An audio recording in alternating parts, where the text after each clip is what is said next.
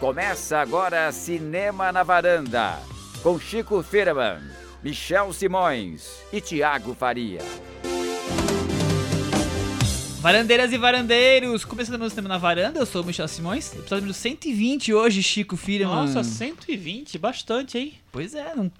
toda semana aumenta um número, Thiago. Pois é, vamos lá Toda então, semana né? me surpreendo aqui nessa varanda. Eu sei, eu fiquei sabendo que hoje nós temos um filme que é sobre um mundo que está numa economia em colapso, com diferenças grandes entre pobres e ricos, muita violência. É do as José pessoas Padilha? Buscam, é, as pessoas buscam refúgio no mundo virtual, mas não é sobre o Brasil da era Temer. Não é sobre o Brasil da Era Temer. Porque tem favela, né? É isso, Cris? É mais ou menos isso. Contatos imediatos com os anos 80, episódio de hoje, batizado. Vamos falar sobre o jogador número 1. Jogador número 1, um, novo filme de Steven Spielberg. Exatamente, é o grande tema da semana. Também vamos falar sobre Zama, filme da Lucrécia Martel, sobre um tempo um pouquinho mais antigo, né? Dos anos século XVIII. E finalizamos com Claire Denis e o filme Deixa a Luz do Sol Entrar. Pois é, duas diretoras hoje na varanda. E duas diretoras que estão nos surpreendendo com mudanças ali sutis ou não nos estilos delas, né? Os dois filmes me surpreenderam. Duas guinadas nas carreiras, né? Vamos falar mais sobre isso, mas vamos falar muito sobre Spielberg. Mas antes, Chico, o que, que nós temos?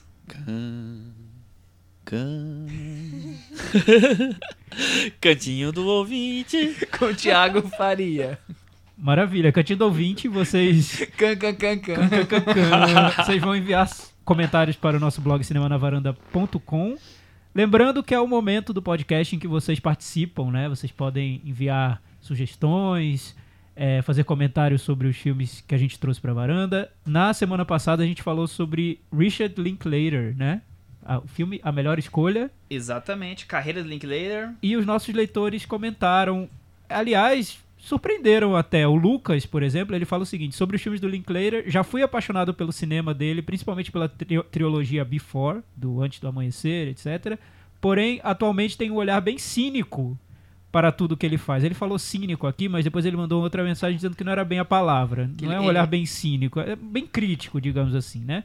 Admiro ele mais pelo envolvimento que ele tem com o seu trabalho do que pelas realizações em si. Ele diz que não é um cara preguiçoso, mas parece que falta uma sofisticação que ele não tem ainda nos trabalhos maiores, principalmente no Before Sunrise, Antes do Pôr do Sol e Boyhood.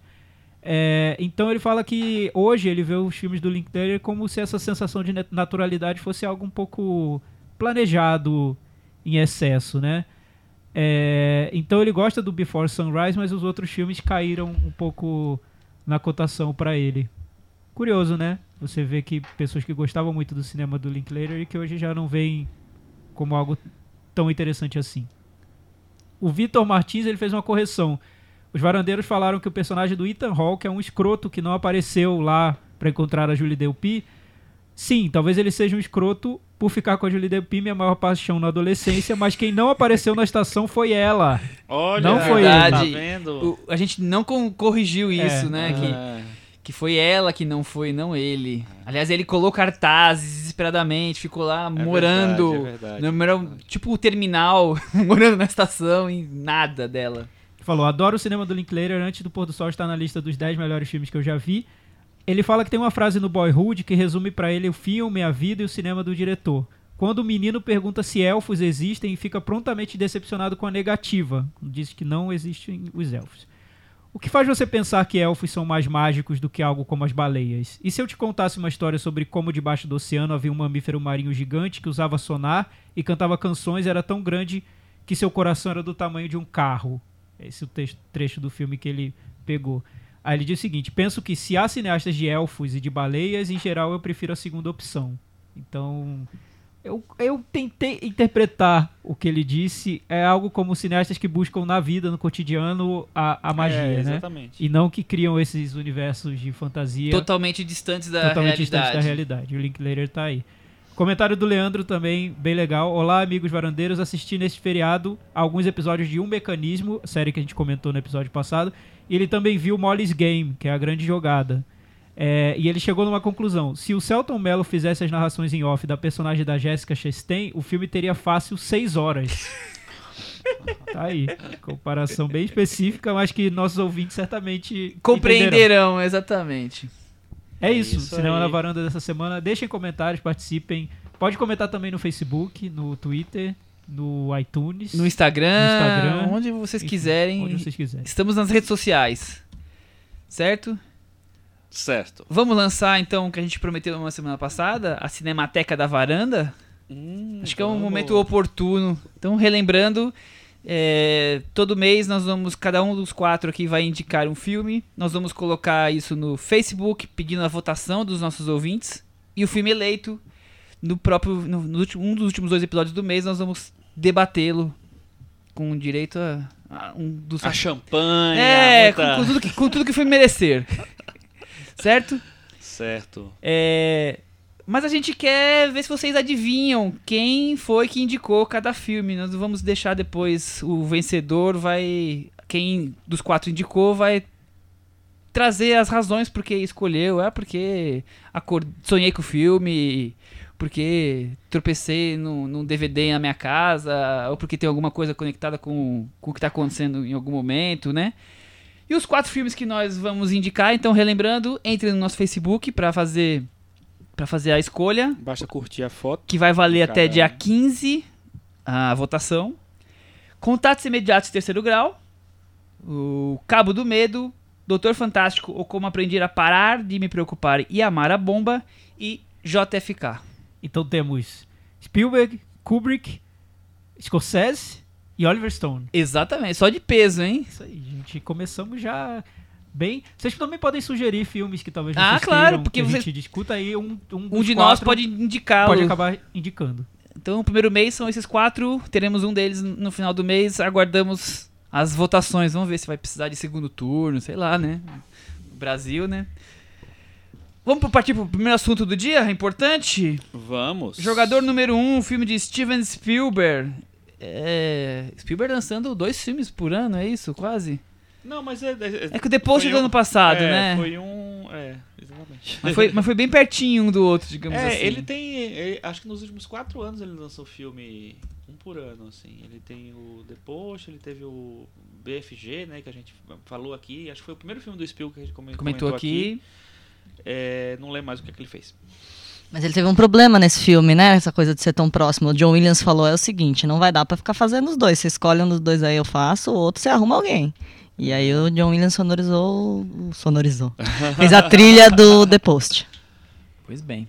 E também teve essa curiosidade que ele começou fazendo o jogador número 1, um, que ele já desenvolve um projeto que ele desenvolve há acho que quatro anos. Na fase da montagem do filme, ele parou tudo pra fazer The Post. The Post foi um projeto que ele fez muito rapidamente, enquanto É. ele ainda estava finalizando o jogador número 1. Um. Você tinha- até comentou quando a gente falou sobre The Post, né? Da coisa de tipo, tal momento crucial, Propício, né? propício, Pro- vou usar, vou fazer um filme sobre isso. Foi, ele até diz que ele, ele fala que prestou um serviço a- aos Estados Unidos, ao mundo, por ter feito The Post. José Padilha, versão nos É, Estados Unidos. ele, ele falou isso numa entrevista. Eu achei, eu achei um pouquinho arrogante, mas tudo bem, é Spielberg que a gente releva, É, né? deixa ele pode fazer o que ele quiser. Tubarão. Com o Tom Hanks, com a deixa. Streep, faz o que quiser, vai lá. Bom, só pra relembrar, acho que não vale a gente ficar discutindo o cinema do Spielberg, porque a gente já fez isso no episódio número 33, Uhum. Caçadores da Bilheteria Perdida, que lá debatemos o cinema do Spielberg, os nossos filmes favoritos, então tem um longo papo que... Debatemos a vida. É, exatamente. Quem, quem quiser pode ir diretamente lá e concordar e discordar da gente. Sinopse, Thiago, você tá... Sinopse, Michel. Ansioso. É uma sinopse longa essa, né? Tem muita coisa pra contar, né? Mas vamos lá. Vai ter referência, sinopse? Não, sem referência ah, nenhuma. Aí eu tô achando meio Vou deixar as referências todas pra você fazer, Chico. Ah, Aliás, a Cris, então a Cris tá. é boa de referências. Acho que ela vai listar todas as referências do filme. Os easter eggs. Ano 2045. Um futuro de sobrevivência ao desemprego e à fome. A humanidade prefere passar mais tempo na realidade virtual do jogo Oasis do que na vida real, onde se pode estudar, trabalhar, interagir. Quando o criador do jogo, James Halliday, Esqueci Mark Rylance. Boa, Cris. morre, é lançado um desafio para desvendar os mistérios que levarão o vencedor a encontrar toda a sua fortuna, Thiago Faria. Você resumiu bem, eu acho. Que Acho bom. foi um bom resumo. Vale, vale lembrar que é uma adaptação de um livro do Ernest Klein, chamado Ready Player One, jogador número 1. Um. O livro foi publicado em 2011, então não é tão É bem recente. antigo assim. É, e o livro é bem controverso. Tem muitos fãs e tem pessoas que detestam o livro. Não é um livro que virou uma unanimidade e que o Spielberg foi lá pegar pra filmar porque todo mundo ama o livro. Não. Tem gente que gosta, tem gente que não gosta por causa do excesso de referências mesmo. Dizem que o livro é tão cheio de referência pra tudo que isso atrapalha um pouco a- o desenvolvimento da trama. O, o escritor, o Ernest Klein, ele colabora pro roteiro do filme e ele é um louco pelos anos 80. Ele é muito louco pela década e ele encheu o livro de referências a esse período. Muitas referências ao próprio Spielberg, ao cinema do Steven Spielberg. Eu vi uma entrevista que o Spielberg diz que ele teve um trabalho de tirar várias dessas referências a ele próprio, porque o filme Pra poderia ficar muito inflado, né? parecendo uma vitrine de vaidades pra ele. Só que ele disse que é, é, é muito sobre essa época, ele se identificou um pouco com isso e tentou também encontrar algo ali que não fosse só essa exibição de referências. O que atraiu o Spielberg no livro foi mais essa- esse lado do trabalho em equipe, né? A, a importância de você trabalhar junto para desenvolver algo ou para cumprir um desafio, e não tanto as referências dele. Muito bem colocado. O Thiago já começou a chave de ouro. E aí, Chico? Com chave de ouro. É... que, que Quer dizer achou? que o cara é apaixonado pelos anos 80? É um louco pelos estranho. anos 80, louco. Olha, que, Que, co- que coisa. coincidência, que oportuno, né, Chico? É? Se fosse, imagina se fosse apaixonado pelos anos, anos 30. Será que o É. livro teria tido esse sucesso inte- imenso que teve? Não, porque nos anos 80 não existiam nerds ainda. Anos 40? Também não tinha Não. nerd ainda. Anos 90? 70 acho que talvez já tivesse um pouquinho, mas assim, 80 é a década, né? É, e aí, Michel, o que é que você achou desse filme? Nossa, que pergunta. Eu gostei. Eu acho bem legal. É, as pistas todas de- desse grande escape game em, fo- em forma de cinema. Olha, nunca tinha é um pensado escape, nessa né? coisa. Cris, não é o escape? Você que é especialista nisso? É, o escape tem, tem chave, só faltou ter cadeado. Não é? São as referências dessa cultura pop, principalmente dos anos 80, né? Quer dizer, são elas que vão levando a- a- os jogadores buscarem as suas as chaves até que tenhamos o vencedor. É o Tá Todo Mundo Louco, versão Spielberg com referências? Não lembrei de Tá Todo Mundo Louco, Michel. lembrei de vários filmes, mas desse especificamente eu não, não sei de onde você que tá esse- tirando isso. Eu não sei nem que filme é Eu esse, tá também todo não, mundo é, louco. é o Michel e as suas referências. Que tem né? o Mr. Bean, que tem Ah, um... sim, tá. Nossa, Nossa, Michel, você nossa, foi é- longe, hein? É o único filme que eu lembro dessa coisa de todo mundo correndo pra achar o, o- o grande prêmio. Eu acho. Ah, não, tem aqueles filmes dos anos é, 60, na corrida do século. É, aqueles. Esse Homens Maravilhosos, Suas Máquinas Voadoras. Mas não, não sei se tem muito a ver com esses filmes, não. O, eu acho interessante o filme por, por um. Enfim, eu acho que é um filme é, de entretenimento, mas que ele fala de temas muito sérios. Acho que ele tenta né, falar sobre essa questão da gente estar cada vez mais individualista, né? De essa coisa de fuga da realidade, enfim, de ir para esse ambiente virtual para fugir da, da realidade e tal. Mas eu acho também que é um filme que faz, me, pelo menos me fez refletir sobre o que vai ser o cinema daqui a pouco. É, porque ao mesmo tempo em que ele critica é, esse ambiente completamente virtual, e inclusive ele chega no final do filme, é um, é um- não é um spoiler que eu não vou dar detalhes, mas ele chega a um consenso de como deve ser para poder organizar isso na vida da pessoa, as doses né, dessa, dessa coisa virtual na vida da pessoa.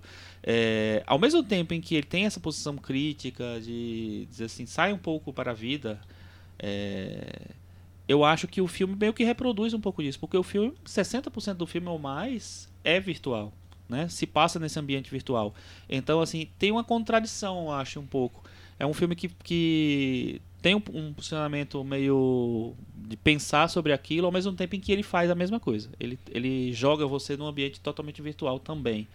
É, e me fez pensar assim, será que o cinema, principalmente o de entretenimento, vai ser assim para para sempre? Vai, é, é- é a solução para o cinema? É o pessoas- próximo passo? para as pessoas se envolverem, continuarem se envolvendo, ou, ou para, sei lá, continuarem a ganhar dinheiro. Então, o, o negócio vai, vai ter que ser assim, você vai ter que esquecer um pouco, desumanizar um pouco o negócio e, vi, e ir pra, só para brincadeira. Então, eu fiquei pensando. Isso eu, é, eu não desgostei do filme nem um pouco. Eu acho o filme bem divertido, bem interessante. Mas eu acho que ficou um pouco de, tipo assim. É, tô sendo crítico sobre isso, mas estou fazendo a mesma coisa, o mesmo mecanismo para poder, sei lá, é, Cris, o, discutir esse o assunto. futuro do cinema é realidade virtual? Então, uma coisa que eu achei interessante do que eu estava lendo sobre o filme é que o livro foi escrito em 2011, quando a realidade virtual, essa coisa do, do VR, não era tão popular quanto é hoje. E quando não se falava de bitcoins, que é uma coisa que aparece lá, aquelas moedinhas e tal. Então, agora que o filme, o filme, o livro faz esse, essa transposição, né? E o filme chega agora só sete anos depois. Então, assim, parece muito mais, mais próximo, assim, muito mais possível. Eu acho que até essa coisa da, da nostalgia dos anos 80 parece mais mais pró, é, ainda mais forte a nostalgia dos anos 90, inclusive, né? Que também que também está presente no, no filme. Então o filme parece até mais próximo do que a realidade, é o que o Thiago falou, parece já, já é hoje quase, né? E isso eu, eu acho que torna o filme mais mais ele fala mais à, à audiência. Por outro lado, eu acho engraçado as, as pessoas continuarem, os personagens continuarem cada vez mais jovens e as nostalgias serem as mesmas. Então, na verdade, a nostalgia é claramente do, do autor, não é, nem do Spielberg, é, porque o isso, Spielberg é acha, acha até que é meio jovem, né? Isso, isso foi muito criticado no livro. Eu li até um artigo sobre o livro que criticava isso, que por que personagens jovens num mundo de possibilidades infinitas de nostalgia, todos têm a nostalgia dos anos 80? Por que É, exatamente. 80? Não, eu até tenho outro É, filme que a gente. Tem outro filme que a gente vai falar semana que vem, que eu gostei muito, mas eu fiquei pensando nisso. Tem uma cena do, do Com Amor Simon, em que ele faz uma referência ao John Lennon. Eu falei, gente, o menino da idade dele não sei se tem a mesma adoração e sabe o que significa aquele momento histórico do John Lennon que ele reproduz no filme. Mas engraçado, dá aquela, que tem eu- tem aquela importância. O Spielberg falou por que o filme teria, seria, teria essa obsessão pelos anos 80, porque o autor do livro teria. Ele diz que por ter sido uma década pouco política, que era o governo Reagan nos Estados Unidos, então tinha essa, essa história dos IUPs, a economia estava estável, assim, e teve essa, esse boom da cultura dos blockbusters de entretenimento, existe uma nostalgia por essa época. E ele disse isso. Eh, Me deixou um pouco incomodado, na verdade, porque eu não tenho, não, não percebo essa nostalgia. essa- eu, particularmente, não sinto saudade dos anos 80. Ah, Eu sei que anos 80 eh, hoje são, são- é, vi- é uma década É vista como vedete. saudade por causa da cultura pop, mas é uma época dos Yuppies, por exemplo. Se alguém assistir hoje a Psicopata Americano, é um filme sobre os anos 80 e é terrível. É uma crítica é, muito forte a, a esse espírito do capitalismo selvagem que se desenvolveu nos anos 80. O filme Wall Street, do, do Oliver Stone, também. Então eu acho que o, o- essa saudade dos anos 80 decantou tudo que teria de bom e de fofo na época e tirou de cena o que era desagradável. E o Spielberg, eu acho que ele tem um pouco dessa visão insípida dos anos 80. É, é, eu acho curioso isso, porque até poucos anos nós estávamos falando que os anos 80 era a década perdida, porque não, não se tinha deixado grandes marcas como os anos, as décadas anteriores. E agora nós estamos discutindo o quanto foi maravilhoso os anos 80 e o quanto as Eu acho coisas... que essa discussão não é de agora. Eu acho que já existem festas dos anos 80 há muitos anos. Acho que anos 80 é o ano, é o ano do cinema de entretenimento, é o ano do. o- o- a, época, a década do cinema de entretenimento, a década dos games, né? É quando o. O, O virtual começou a vi- entrar na nossa vida. O videogame começa a É. entrar na- mais na, na vida das pessoas.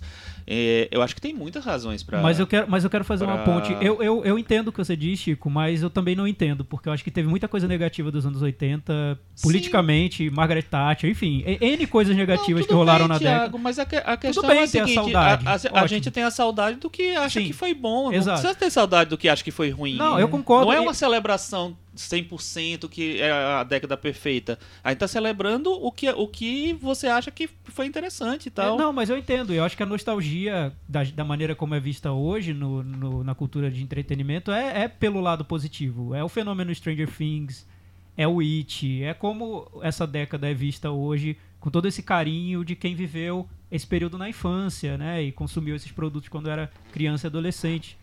Tudo bem. Pegando o gancho do que o Chico falou, no entanto, eu, eu acho que o, o Spielberg está sempre se afastando muito da realidade no filme, do mundo real. Do, da, ele mostra um futuro distópico, mas ele foge da distopia sempre. Ele não quer comentar aquilo.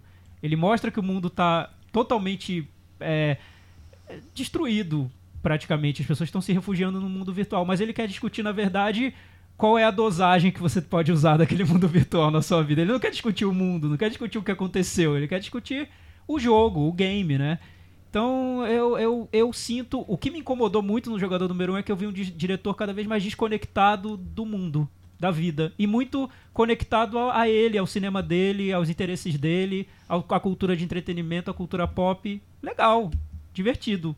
Mas eu esperava um pouco mais do Spielberg. Muito entretenimento e Muito ele. pouco conteúdo. Muito ego search e pouco mundo, sabe? Pouca vida, pouco. O, o que aquilo representa, o que os anos 80 representam. Não vi nada disso no filme. Eu vi o, o Spielberg falando sobre as referências dele, sobre o cinema dele, sobre o cinema de entretenimento, sobre jogar, sobre conectar-se, tentando falar para uma geração que ele não entende. As lições que ele deixa pro filme no final, principalmente, são lições de um tio que tá tentando se comunicar com uma geração que ele não faz a menor ideia de quem seja. Não sei. Senti uma desconexão Uhum. do Spielberg com o que ele tá querendo falar.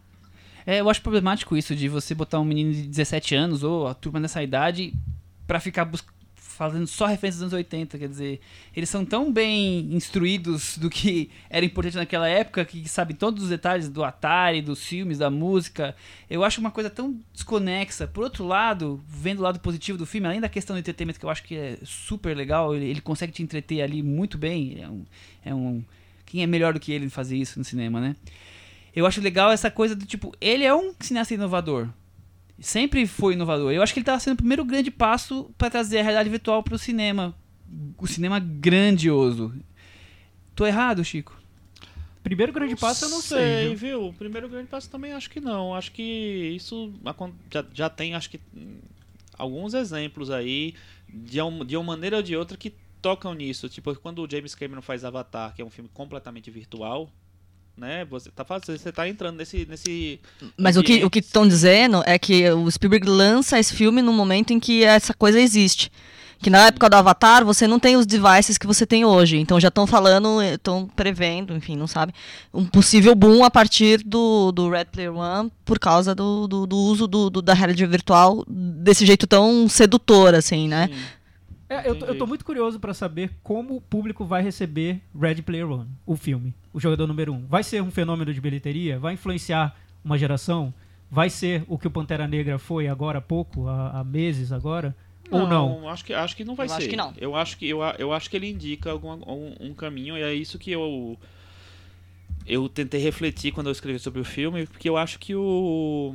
é, pode, pode virar uma, uma muleta essa coisa de, de tudo virar virtual, do cinema virar virtual, de não precisar mais ter, é, sei lá, alguma ligação, um pé no chão, vamos dizer assim.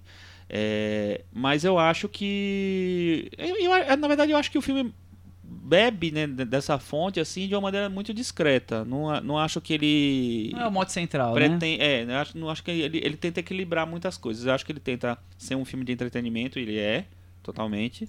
Mas eu acho que ele tenta lançar as questões.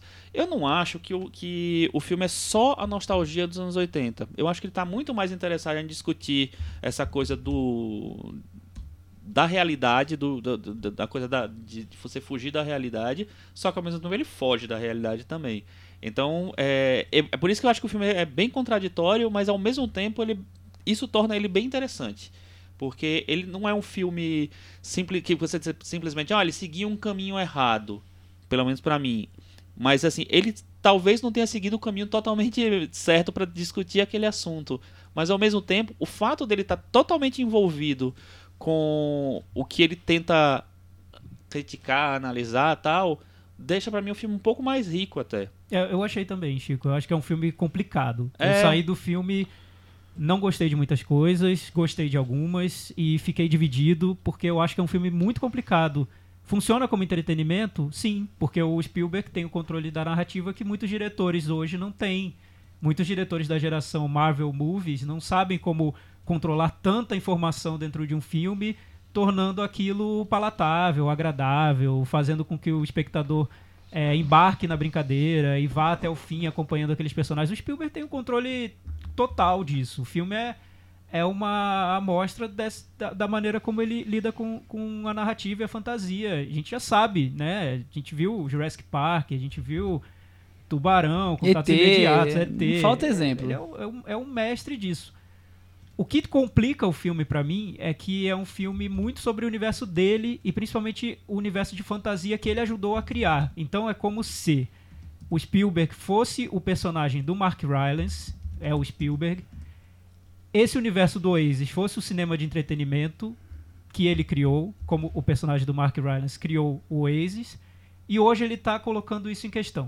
Ele está falando o que que isso significa para essa geração que viveu esse universo que eu criei, o como eles usam esse universo, como eles se movimentam nele. Será que teve um lado negativo também de fazer com que as pessoas se prendessem tanto a esse universo que não saíssem para o mundo real, que não se conectassem com outras pessoas, que ficassem individualizadas nesse mundo que eu ajudei a criar? O que me interessa mais no filme, que eu acho que é a única coisa que para mim é interessante no filme, que eu saí, levei e falei, isso é- eu achei muito bom, é a maneira como o Spielberg se coloca nele, no filme. É- é- ele transforma num projeto pessoal dele, o jogador número um. Principalmente no- na parte final, na- nos últimos 15, 20 minutos, quando você vê que é o Spielberg falando sobre o que ele criou no cinema, o mundo de fantasia que ele criou. Que por isso as referências de, de anos 80 não são totalmente gratuitas no filme, porque é o mundo Spielbergiano, né? E é um final bem Spielbergiano de ter esse lado do sentimentalismo muito claro, muito aflorado. E o Spielberg passando o bastão para uma geração nova é mais ou menos o que ele eu acho que é o que ele tenta fazer com esse filme. É meio que dando um olhar do criador desse universo de fantasia para a geração que já está muito à frente, mas que é herdeira desse universo que ele criou. Por isso eu acho que o filme fica complicado de um jeito interessante, do meu ponto de vista, mas eu noto tantos problemas no filme e tantas coisas que me, me mostram um diretor desconectado do mundo hoje, que não faz na menor ideia do que está acontecendo. Por exemplo, ele achar que o grande desafio do personagem é, o- é essa questão velha de eu preciso beijar a garota, eu preciso pedir a garota em namoro. Que é como se o Spielberg dissesse, dissesse o mundo mudou muito, mas certas coisas continuam iguais, né? Não, não. Pelo contrário, esse lado isso, né? de relacionamento, esse lado sentimental, de relacionamento de gênero, tudo mudou. E talvez o Spielberg não saiba, mas mudou. Não é mais isso. A Esse grande aí- questão hoje não é como pedir, como beijar a garota. Não. Acho que, O romance é a moda antiga, acho que né? ele precisa ver Call Me By Your Name, precisa ver o Love Simon. Tem um, ele tá num mundo que passou, acabou. E essa questão que ele acha que continua igual, mudou. Então eu vejo um diretor que já não, É, consegue é. se comunicar com esse O público. Love novo. Simon não é sobre como, como beijar a garota, é como beijar o garoto. Então, por isso que eu falei. mas mas é, é- acho que é esse que é o problema. É, ele vem com toda essa roupagem de anos 80, e não só culturalmente, como essas questões, e põe como se fosse hoje na realidade virtual, com garotos de 17 anos e garotas convivendo com isso. Não casa. O- Eu acho que o meu sobrinho de 15 anos vai assistir aquilo, vai achar super legal o entretenimento, mas não vai se relacionar com esse tipo de, de questões pessoais dos personagens, ou mesmo dessa essa grande conhecimento de causa dessa década. Porque as referências de quem tem 17 anos hoje são outras. É, é o, no Brasil é o Neymar, é o, no, fute- lá no exterior futebol é o Cristiano Ronaldo, quer dizer, na música é- são quem tá rolando agora, é a Anitta, não, não são essas coisas. Quer dizer, a coisa tá. É como o Thiago falou, é o Steven Spielberg querendo vender os personagens atuais com uma coisa antiga, de quem tá realmente desconectado da realidade. Por outro lado, eu acho muito legal essa questão de, de, de fazer um cinema gigantesco de realidade virtual e envolver os videogames. Quer dizer, você consegue colocar tudo que essa nova geração tá acostumada, tá lidando, dentro de um filme de entretenimento. Só, talvez, o miolo pra isso que talvez não fosse o, o, o recheio ideal. E fica Por isso essa que é coisa minha curiosidade de confusa. saber como essa geração vai ver Eu também. esse filme. Então- Será que vai ver como algo já, já datado? Ou não? Porque o, o universo dos games hoje é, é muito mais amplo do que simplesmente você cumprir desafios para ganhar moedinha, né? Acho que o Spielberg foi voltou muito aos anos 80 para compor esse mundo virtual. É, ele mas se baseou no mas- Atari, mas eu né? acho também que o, o universo dos games, é, é- essa coisa, essa cultura geek, cultura nerd e tal, eu acho que ao mesmo tempo em que eles estão num outro nível realmente, um outro um outro nível de discussão, é um, um outro tipo de, de, de, de game que funciona hoje e tal. Ao mesmo tempo, eu acho que existe um certo respeito. ah, Na verdade, um certo não, acho que existe muito respeito ao, ao que veio antes. É, por mais que, que, que se ache talvez seja ingênuo, que talvez seja o, o, o, o filme do Spielberg meio que trate ingenuamente isso, eu acho que existe muito um, uma- um respeito a, a- a essa história, que é uma história é re- relativamente recente, né? Então não sei, eu acho que talvez não- a- o- as referências não, não funcionem totalmente para essa geração, mas para uma geração geek, nerd, talvez elas funcionem sim. Assim, quem tem 30 anos hoje. Não, mas eu falo das- dos geeks nerds jovens, Jovens. também. Porque eu, eu acho assim. Eu vejo é, o mundo de hoje um pouco menos nostálgico. Assim, a, a geração jovem de hoje um pouco menos nostálgica do que a nossa, do que a. Enfim, o que veio antes tal. É, enfim, eu, me, me parece muito que é uma, uma geração que olha muito para o agora. É, mas ao mesmo tempo, nessa cultura específica geek, eu acho que essa, essa nostalgia funciona assim. Eu acho que tem uma, uma, uma coisa de respeito, de admiração por, por todo, toda essa história. É, então, já é, um, já é uma, um- uma discussão bem é, interessante também, porque ao mesmo tempo que tem esse imediatismo, tem também um, um olhar um pouco para trás também. Então, eu acho que o, o filme ele tenta se colocar para as duas coisas ali, e talvez o livro seja assim também. É, eu não sei se ele vai muito fundo, vai, né, se ele vai muito a fundo e ele consegue realmente discutir temas mu- muito sérios assim. Eu acho que ele tenta, mas enfim, não sei. Mas para mim o, o- o- a maior angústia, vamos dizer assim, que, que o filme me trouxe foi justamente essa, tipo assim, o cinema vai ser assim, agora vai, vai, vai ser assim, vai ser um, um- é, sei lá, vamos, a gente vai migrar para um tipo de cinema cada vez menos é, humano, sei lá, enfim, mais virtual, completamente virtual, e não só de realidade virtual, mas de viver numa, num- sabe, num, como se, se- a gente estivesse vivendo num videogame, porque ele critica esse negócio das pessoas estarem 24 horas por, por dia vivendo um videogame. Mas ao mesmo tempo, o filme também é isso.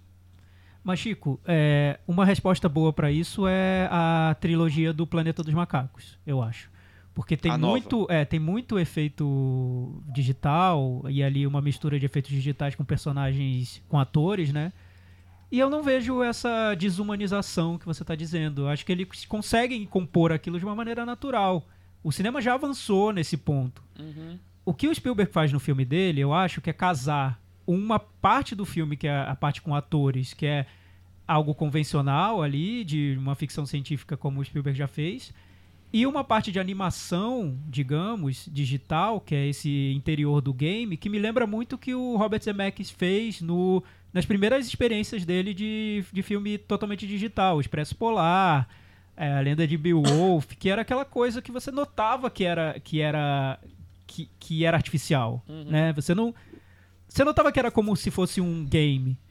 Mas o que eu vejo hoje, e aí por isso eu noto que também o Spielberg está um pouco datado, até visualmente, é que os próprios games e o próprio cinema que usa recursos de, de técnica de captura de, de movimento, tudo, já estão eles já estão num nível que você não consegue mais distinguir uma coisa da outra.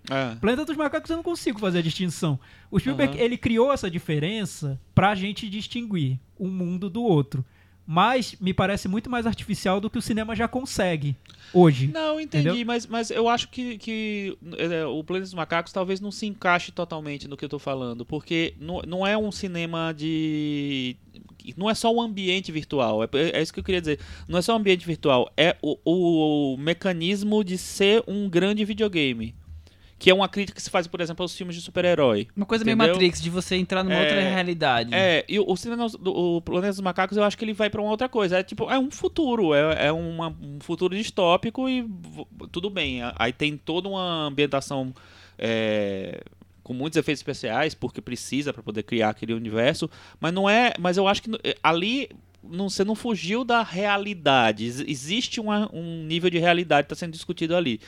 E, e eu acho que nesse não, eu acho que no, no jogador número um, e eu acho que nesse cinema de, de entretenimento que a gente, sei lá, pode ser que surja mais- de uma maneira mais é, gigante no próximo, nesses próximos anos, eu acho que você vai muito para um mecanismo de vou conquistar é, vou, vou passar de fase e conquistar não sei o que e ganhar minha moedinha e não sei o que lá. Mas- sabe? Entendi, mas por outro, por outro lado, é, o Spielberg não tá falando de uma geração que talvez nós aqui estejamos enxergando como bem alienada, que, que essa geração que sai da escola e fica o resto do dia até a mãe desconectar o computador da, da tomada em jogos virtuais o tempo Mas- inteiro? mas Contra sei, strikes da vida? Sei, Michel. Por exemplo, eu vejo o Oasis do filme como um- uma metáfora pra internet e não pra videogame. Porque é um filme sobre o futuro, as pessoas se conectam no mundo virtual porque o mundo real tá horrível. Seria o Facebook ampliado. É, é a internet. É a internet e é o mundo de hoje, né? A Uhum. gente vive hoje isso. A nossa vida aqui no Brasil, mais de um jeito mais extremo, porque a gente está vivendo uma grande crise política, econômica, é, o refúgio nosso é a internet. Do brasileiro é a internet. É, o que o, o Spielberg tenta, com, eu acho, articular ali é como fica o contato humano, é, o contato de pele, de relações humanas, nesse ambiente em que tudo é virtual, né? Só que essa discussão é muito antiga. É uma discussão pré-internet. Hoje as pessoas estão discutindo outras coisas. As pessoas já estão tendo esse contato e já estão tendo dificuldades nesse contato, talvez por causa da internet, ou talvez estão tendo dificuldade no contato dentro da internet. A situação é tão mais complexa hoje no mundo. E eu acho que o Spielberg che- chega numa superfície da superfície da superfície, que a grande conclusão que ele tira disso é. Acho que a gente tem que ficar um pouquinho mais na vida real. Tá, é, muito bom. Era o que eu precisava ouvir hoje, em 2018, essa conclusão sobre o mundo virtual. Guarda o celular Sim, uma horinha. É, isso. né? Guarde o celular. Sai, sai da TV e vai ver o mundo lá fora, que é bonito. Enfim. É, é, é, é datado, né? É, não, é um assim, espírito datado. Mas, por outro lado, é uma geração que está surgindo que realmente passa 6, 8, 10 horas. Eu acho mais, Michel. Eu acho que passa virtual. 24 horas, porque tá Talvez. sempre com o celular no bolso, vibrando e Também. mandando notificação. E, e tá ali, né? Quer dizer, uma- uma- os personagens estão ali, o mundo acabou, o Spielberg não explica porquê, e eles estão nem aí, estão querendo fazer parte do, do jogo, do Oasis e tudo mais. Mas só, só um, só um detalhe que eu acho que a gente não comentou e eu acho que é interessante é que o, o Spielberg sempre foi conhecido, pelo menos para nossa geração, como o grande diretor de fantasia do cinema, o mestre da fantasia Uhum. no cinema. E eu, olhando o- a filmografia dele, eu percebi que, na fantasia especificamente, ele já vem devendo um filme de grande impacto há um tempinho, né? Ah, sim. O, o- em 2016 ele fez o Bom Gigante Amigo, que eu acho que outro filme que mostra a desconexão dele absoluta com tudo, porque não sei se alguém se interessou Passou por esse despercebido filme. É. já, né? Antes ele fez As Aventuras de Tintim em 2011. Que também não. Ah, é legal. Tá, tudo bem. Eu, Mas- eu, mas- eu tô, eu tô tentando Mas descontar os méritos. um É, impacto. eu tô tentando descontar méritos do que a gente gostou, não gostou, do que o filme representou. Que o que eu acho que o Spielberg quer é provocar um impacto na cultura popular, né? Acho que esse é o objetivo dele. 2010 2008, Indiana Jones e o Reino da Caveira de Cristal. Um filme que o próprio Spielberg hoje Não vê gosta com de lembrar muito, né? ressalvas, diz que tem um probleminha ali. né? Ano que vem vai ter outro. Então, eu acho que o único filme ali que teve uma repercussão grande, eu não gosto muito, mas eu tô falando mais em repercussão, foi em 2005, Guerra dos Mundos. Eu adoro. Chico, eu sei que o Chico adora, é que eu não gosto, mas eu sei que teve uma repercussão ok. E antes de 2002, Minority Report. Mas olha, você tem que voltar a 2005 São 13 para um anos. filme do Spielberg de fantasia ter representado alguma coisa. Eu falei que Red Player One é o primeiro filme desde Minority Report que realmente me empolga. Eu gosto bem de Guerra dos Mundos, mas que realmente eu falei. Ele trouxe para o cinema uma outra. Uma, uma realidade de entretenimento particular dele, de verdade, não essas pequenas. Uma coisa com mais assinatura.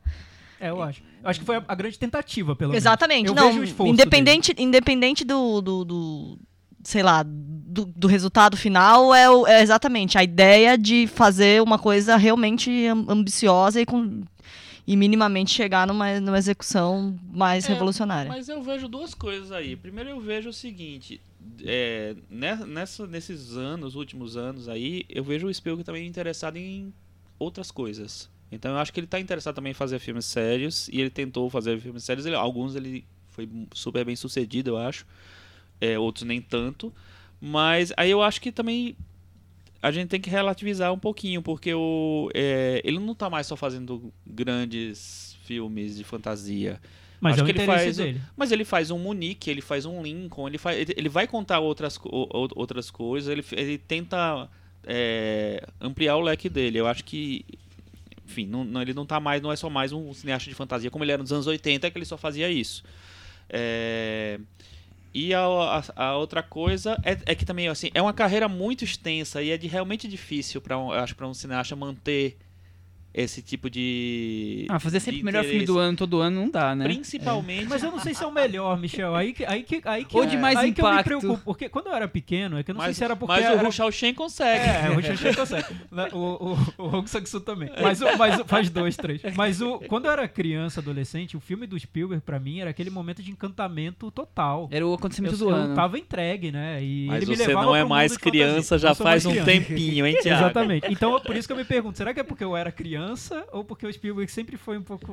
Aí esse era um pouco ponto que eu queria falar, que na verdade, apesar do nosso herói do filme ser um, um, um- um jovem, na verdade o público que ele atingia somos nós, marmanjos, sim, né? Isso aí não tem nem é. dúvida. Não, não, é que a é, coisa fica também, meio. A coisa não desconecta, desconecta um pouco, porque é isso, né? A gente não quer ver a gente lá, meio caquete, quarentão, correndo no videogame, quer ver um menininho. Mas, Cris, você acha que... É, ó, Cris Cris, matou eu charada. gostei, gostei da, da, gostei da interpretação da Cris. Teve outra do Chico que eu vou falar daqui a pouco que eu gostei também, mas a, a da. Mas, Cris, eu Tá acho que vendo? Não também, me elogia, só não também- elogia a Cris na hora. também é, também é, é pra geração nova.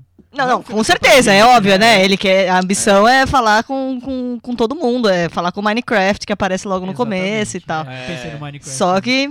Mas, É, Chico, uma, uma- uma, interpretação sua que eu li na internet que eu achei muito boa, Ah. que de- me fez pensar também, porque essa parte das refer- referências no filme eu não gostei nada, eu achei super gratuito, enfim. Mas como você fala que ele usa a referência no filme como se fosse um game pro público. Então, quanto mais referências eu, espectador, Ah, acerto, sim. É. mais eu avanço no game que o filme tá propondo pra mim. Eu gostei disso. É. Achei interessante. É, eu também não tinha Poético, é lembrei poético, disso pra ela aqui também. não, legal. Mas, assim, é, o- o- eu acho, assim, eu tava vendo aqui os números, a gente tá gravando no domingo, viu, pessoal? Então tá meio atrasado. Domingo de Páscoa. É, nos primeiros dois... O filme estreou na quinta-feira. Nos primeiros dois dias, nos, nos Estados Unidos, ele fez 27 milhões. Então eu acho que ele vai, ele vai terminar no final de semana com uns... 35, 40, Não, talvez, nem isso. mais, mais? não. 100. Uns 60 pelo menos, Tá ok, 50 então, e né? pouco, 50 e tantos.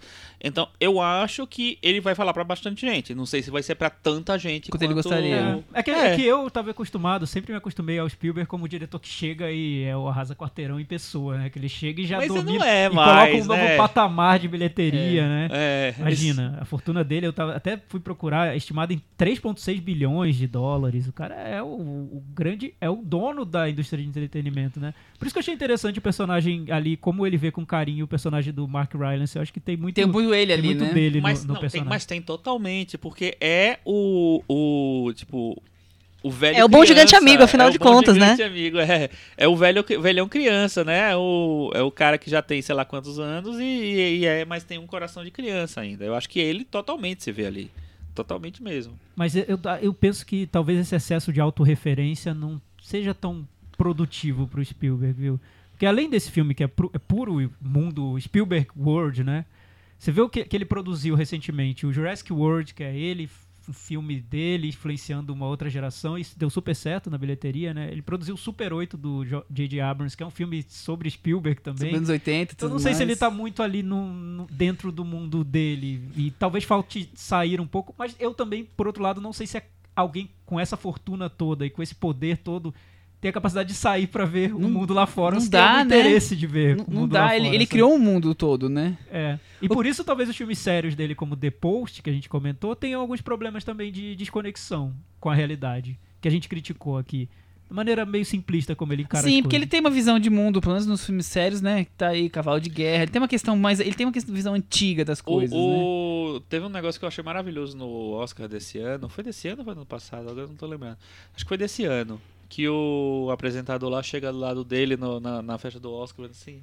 "Qual- Como é seu nome? E aí ele fala assim, Steven. Aí ele disse, "É, o que, é que você faz? Ele falou, eu sou o marido da Kate Capshaw.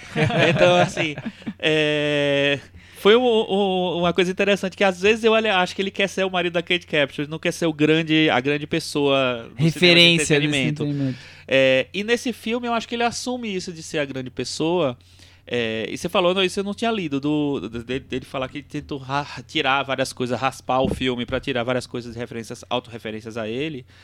Mas é, é aquela coisa, ele não, consegue, não vai conseguir nunca escapar disso, porque ele é o grande nome do cinema e entretenimento da história, provavelmente, né? Não sei, tem outro.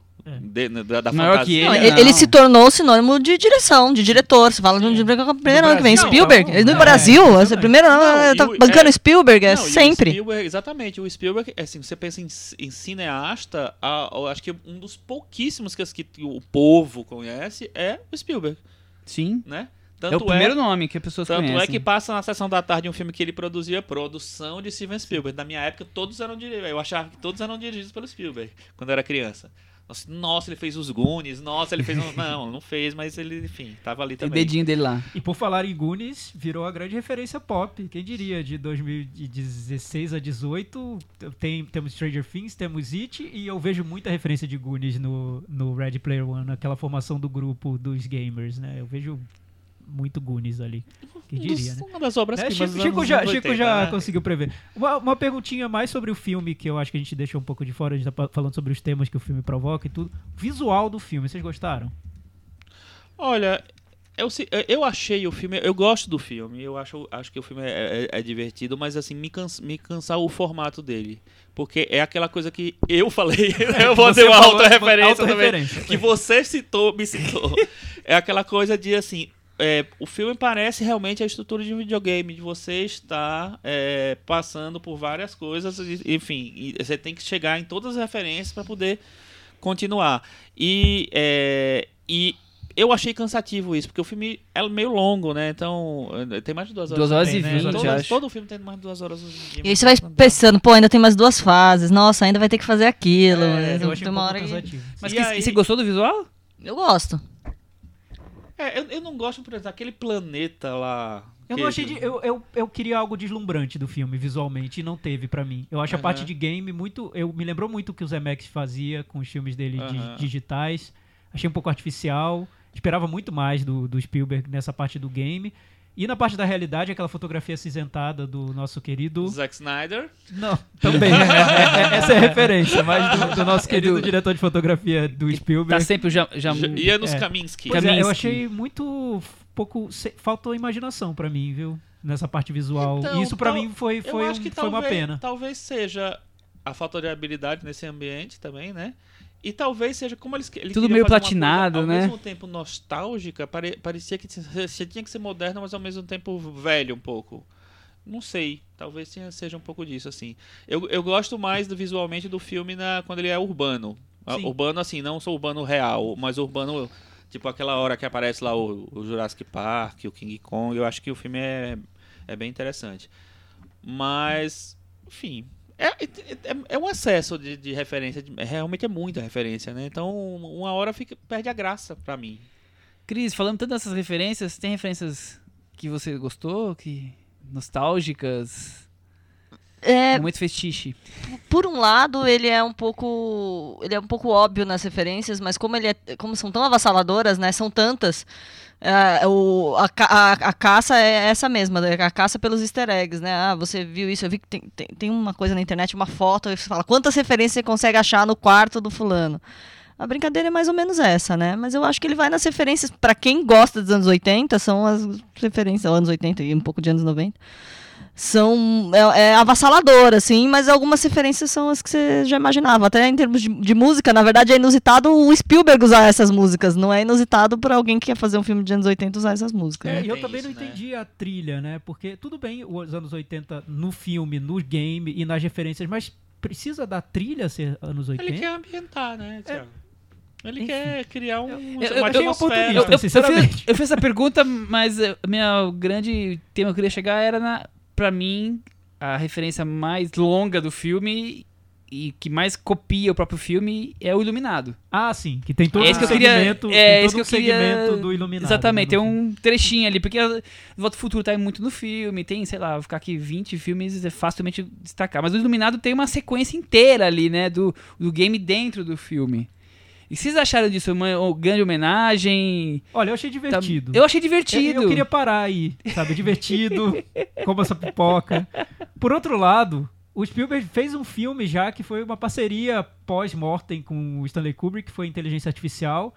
Que aí sim eu acho um filme super desafiador, porque é um território, era um território novo pro Spielberg. E seria pro Stanley Kubrick se ele tivesse feito o filme.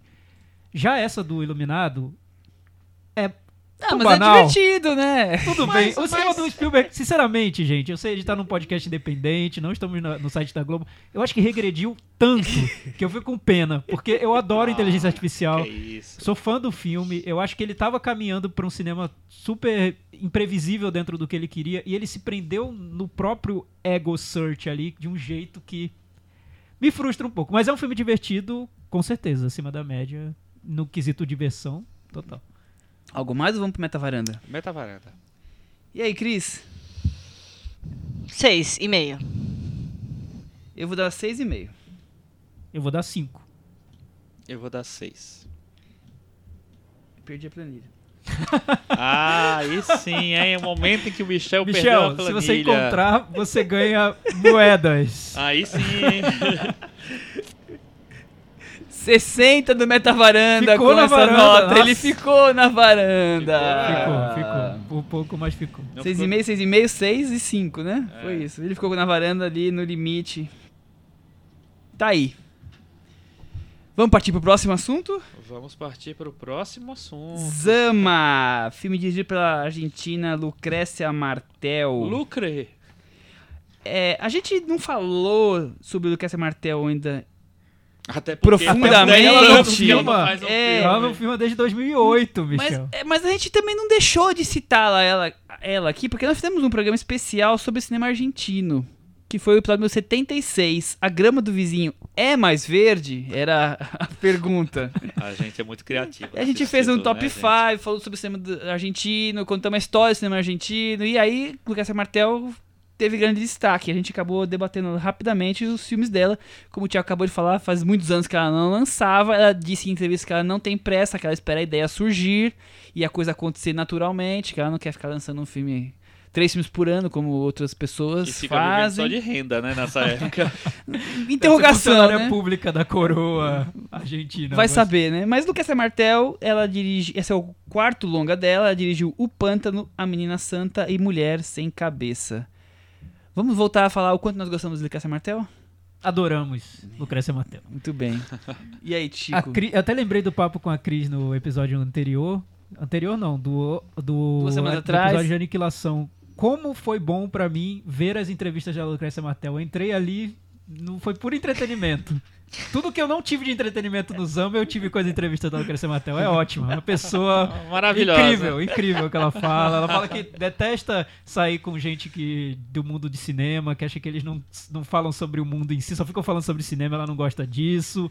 Que todo mundo pode interpretar o filme dela como quiser, que ninguém tem a razão. Ela própria vê muita coisa que ela acha horrível e ela sabe que é importante. Enfim, é ótimo. Vejam, vejam. Entrem no YouTube. e Lucas vejam. Martel é nossa futura É, melhor é amiga. linda, é isso. linda, linda.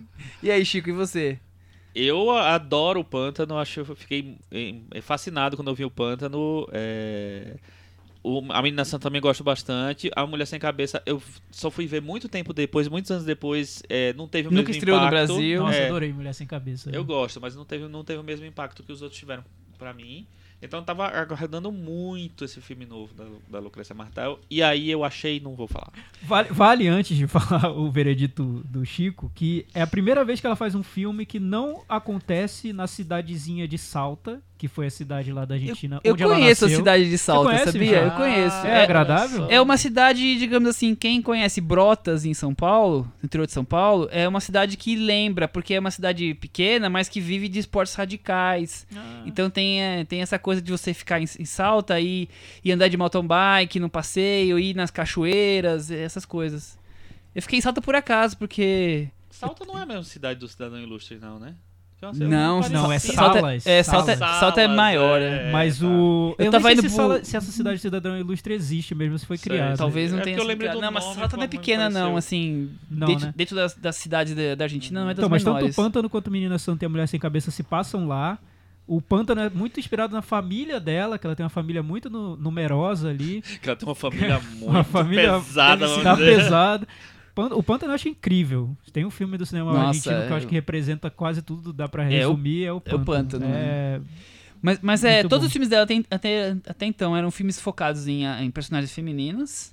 Classe média, né? E sempre com aspectos morais envolvidos, além de serem passados em salta. Escritos Não, por ela. É, Por ela. todos os roteiros originais, é a primeira vez que ela trabalha com um roteiro que não é dela, né? Assim, na verdade o roteiro é dela, mas o mas o Mas que- ela se inspirou num se livro. inspirou num livro, tem, tem um roteiro adaptado ou inspirado, pelo menos. É a primeira vez que ela faz um filme histórico, né? Então é uma mudança de, perce- de perspectiva bastante grande, assim. Muita né? coisa mudou, muita, coisa, Muita mudou. coisa mudou. Até perguntou pra ela se ela notou que a Mulher Sem Cabeça fechava um ciclo. Ela disse que quando fez o filme, ela percebeu que talvez estivesse fechando, mas ela achou que iria passar um longo tempo e ela iria perceber o que fechou. E ela diz que até hoje não sabe o que fechou, mas que alguma coisa aconteceu ali no, nesse momento. Adoro isso, essas respostas. Não é uma coisa fechada, né? É bom, veja os vídeos da Lucrécia Martel, tô dizendo, é incrível, é muito bom. Ela esteve no Brasil semana passada pra divulgar o filme, então deve ter bastante material a ser encontrado É, aí. o é livro curiosidade. Zama foi escrito pelo Antônio de Benedetto em 1956 Isso. é, e é cultuadíssimo na Então, Argentina. é, é- é interessante, eu tava falando com uma amiga sobre isso. É, é um diretor, um, um diretor, um escritor. escritor que a gente não conhece, Mas né? parece, Chico, até lá, Mas ele é super, mas São ele é super já mas tem até três lá- filmes de obras dele na Argentina. É. até lá ele teve um reconhecimento tardio. Não É. foi um reconhecimento na época em que ele escreveu. Passou um tempo pra. Hoje pra ele é considerado um dos grandes autores é, latino-americanos, né? E principalmente por causa desse tema dele principal, que é a identidade latino-americana. né? Uhum. Como ele- ela foi formada, de onde vem. é, ele trata muito sobre isso. E o Zama, o filme, é, é isso. É a formação da identidade latino-americana. Latino-americano. Vamos pra sinopse? Século XVIII, no interior da Argentina, Dom Diego de Zama, Daniel de Menescacho. funcionário da coroa espanhola, Thiago, espera sua transferência para a Europa. É basicamente Ansiosamente, isso. É, isso. é um digamos filme assim. sobre a espera dele, né? É, um filme sobre a Enquanto espera. acontecem coisas. É um filme sobre colonialismo europeu na América Sim. do Sul. Tem escravo, tem índio, tem cenários de grande beleza exuberante, tem tudo isso, né? É, exatamente. É, é difícil para nós nos conectarmos com esse cinema de colonial, essa questão de índio, essa questão de anos séculos 17, 18 no- na América do Sul, aquela coisa meio pomposa, mas ao mesmo tempo rústica. Tem filmes. Eu, eu acho que o público não se conecta, não se interessa muito por essa época. Mas o problema é do público ou dos filmes? As duas Eu- coisas, eu, me perguntei talvez. muito sobre isso, porque eu acho que é uma é- época muito interessante, né? Daria pra trazer Ser muito rico- rico, é. boas sobre Uhum. essa época. Não sei se os filmes é que dificultam muito esse trabalho, porque é difícil chegar lá, né, pra gente. A gente não tem tantas informações sobre esse período. A própria Lucrécia Martel disse que ela quis fazer o filme porque não, não se discute muito essa época, né? E pra ela era um grande mistério, mas por outro lado eu sinto que os filmes não facilitam também muito o nosso acesso a essa época. Fica tudo muito abstrato às vezes, né? Exatamente, muito abstrato. Não sei. É isso, Chico. Tem grandes filmes que você, vai estar na ponta da língua aí, que você vai falar, Ah, Shell, sim, que absurdo, você não viu esse e aquele. Top 30 do, do colonialismo, colonialismo sul-americano. Não, eu acho que especialmente em Zama é um filme que não é ele não é uma não tem uma proposta fácil. Ele não é um filme Não esperava algo diferente do que muito essa Martel, né? É, exatamente. não é um filme que tati bitati, né? Não é um filme histórico no sentido mais clássico. Ele é um filme que ele tenta refletir em cima disso. Ela leva os elementos de- dela é, para esse filme, que são elementos que ela, que ela, é, trabalhava num outro modelo de filme, né? Totalmente diferente, né? Ela, ela- tinha filmes totalmente é, contemporâneos, é, discutindo tem- temas contemporâneos tal. Eu acho que ela, ela tenta levar um, um um- formato e, um, e algumas discussões para esse, esse tipo de filme. Mas é, eu acho que tem um choque, né, para quem tá esperando um filme da Lucrécia Martel, porque tem muitos. É um, é um filme com personagens históricos, tem, tem compromissos históricos, é, tem que contar uma história. Então, eu acho que tem um choquinho porque assim na- as coisas não acontecem tão tão fluidamente para você acompanhar a história, se envolver totalmente com a história daquele jeito. É, ao mesmo tempo em que você, se você vai ver um filme da Lucrécia Martel, tem muitos elementos diferentes, né? Então, não sei se é tão fácil a conexão realmente não. É, eu acho que lembra Falei muito. pra caramba, Falou e tá, Gostei, falou, falou tudo super. certo, tá tudo correto, perfeito, Chico, como Assinamos- sempre. Assinamos Ah. embaixo. embaixo. Assinamos embaixo. É isso, pode já mandar pra edição. Meta varanda, vamos lá. Corta aí, Chi- Cris, e manda pra edição. É, o, eu acho que é também. O, tem os elementos da Lucrécia Martel, mas eu acho que o filme tira aquele elemento que talvez, pensando agora, talvez fosse um elemento muito mais importante do que eu imaginava que era, que é a Lucrécia Martel. No filme. Hum. A experiência pessoal, o, o- a Certo. questão da mulher na- no mundo contemporâneo, com, as com a família, com a relação entre. Isso era muito importante nos filmes da Lucrécia Martel e talvez eu, como espectador, não tivesse dado tanta importância e tivesse mais pensado como ela filma a atmosfera, como ela filma o não dito, como ela enquadra de um jeito diferente. Mas em Zama eu percebi que o que faltou no filme foi o que mais, pra mim, era o que eu gosto O do segredo Lucrécia dos filmes Martel. É, dela. que é ela no filme, ela se colocando no filme. Nesse eu acho que ela, é muito ela observando, ela tentando entender uma situação É verdade. é, e não se colocando no filme. E aí muda tanta coisa. Muito bem dito, Thiago. É, e aí muda tanta coisa, né? Exatamente. É, fica tão diferente o filme, apesar de que tem muita Lucrécia Martel lá. Os enquadramentos e tudo. Bem É, a- a- O estilo de própria- cinema tá ali. A própria divagação, vamos dizer, do personagem, né, do protagonista, a maneira como ele olha pra tudo, eu acho que tem, tem um pouco dela sim ali. Mas Esse lado existencialista Ah, do e, filme. e- É. e tem essa coisa do cinema sensorial que ela sempre utiliza, né? Por mais que ela traga isso agora para outra, outros séculos, o cinema sensorial tá ali. Eu acho que talvez a questão seja essa. É, é difícil você dialogar com o público com filmes dessa época, nós ainda não encontramos. É, o, for- nós não. Os cineastas ainda não encontraram formatos gente para dialogar Michel, a gente vai facilmente. Quem sabe Vamos nós um façamos, gente, né? deve ter, né, gente? Não é possível que não tenha feito um filme. É, des- desconhe- desconhecemos. É. Mas também, por outro lado, essa coisa, ela resgata, eu, eu- eu vejo dessa forma, o, essa coisa do empoderamento do funcionário público. Pois é, que já tema, desde né, aquela Michel? época. Eu achei super curioso isso, porque Eu acertou. eu achei. E- Maravilhoso.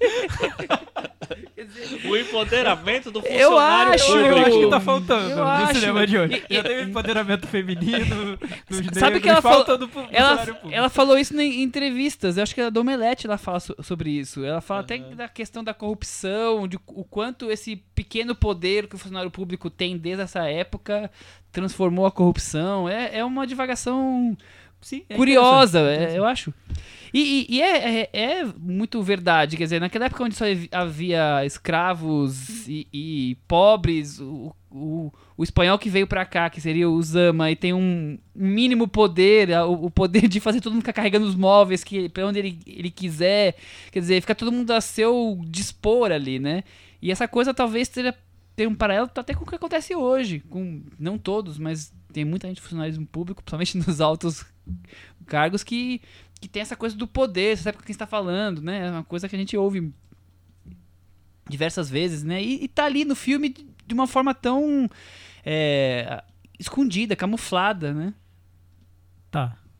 E, e eu, vi, eu vi que ela fala muito sobre isso. E, e é, é isso mesmo, Michel. Acho que ela quis falar sobre essa, essa história da pessoa achar. O, a, é a questão da identidade, né? Quem você é, na verdade, você é o seu cargo, ou você é a pessoa que você queria ser dentro da, da- do, do ambiente que você trabalha. Seu cargo faz quem você seu é. cargo faz quem você é. É isso. É, é, mas eu discordo de você num ponto só, um pontinho. Eu não vejo isso no filme. Eu Fica não, à cons- vontade. eu não consigo ver. Eu, Thiago, não consigo ver isso no filme. Mas sabe uma coisa que é interessante? Ela fala que ela, ela se, se atraiu pelo, pelo livro do Benedetto é, por causa do existencialismo do livro. É né? um dos pontos que pegou, pegaram ela. E, é, e aí ela se interessou em fazer o filme a partir disso. Só que aí, a partir disso, ela faz um filme em que ela tenta decifrar essa, esse, esse período. é, mas é difícil decifrar esse período sendo existencialista e ter, porque se você tem que estar, você tem muito de, um monte de compromisso, né, histórico pra cumprir ali, pra você jogar o espectador dentro daquele universo. Não é você chegou, abriu e- a porta e assim a, a vida era assim, aí você vai, não. Eu acho que você tem que ser, é, em certo ponto, eu acho que faltou um pouquinho de didatismo.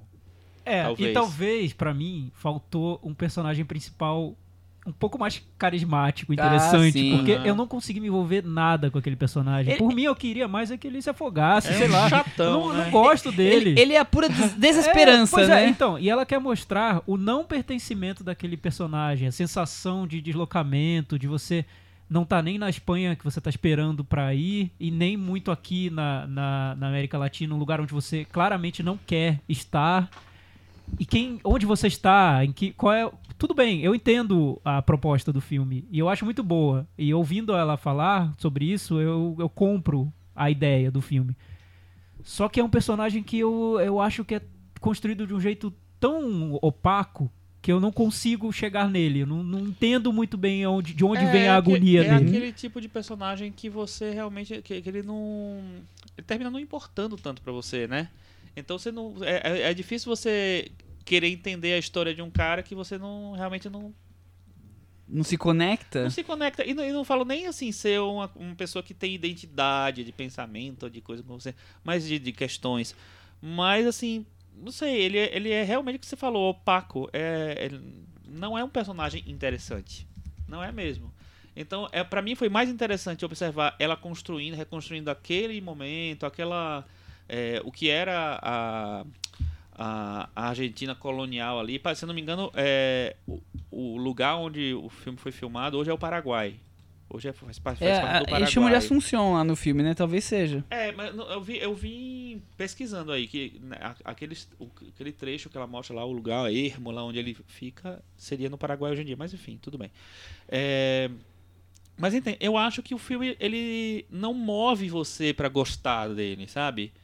É, no- Talvez não seja p- pra ser gostado, Mas- mas, mas é difícil, sim, né? mas, mas por Porque exemplo, ela busca a imersão da- do espectador. É. Como, como existe a imersão se você não consegue nem chegar Então, no personagem? é, né? porque Mas eu- eu vejo- conseguir uma imersão. Eu Mas fiquei no- distanciado do filme inteiro. Ela Mas no te- me te- Pântano, por exemplo, é um filme, é um filme que ele- ela pega justamente pelo, pelo a- a maneira com que ela consegue criar aquilo ali. E talvez por ser um filme contemporâneo, apesar de ser uma realidade meio, meio particular ali, é fácil você. Fácil não, né? Mas assim.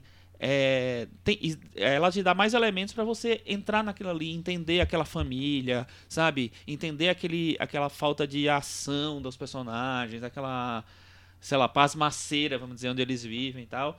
E nesse filme não, é muito difícil esse- e tem muito código pra você decifrar pra poder co- comprar o filme.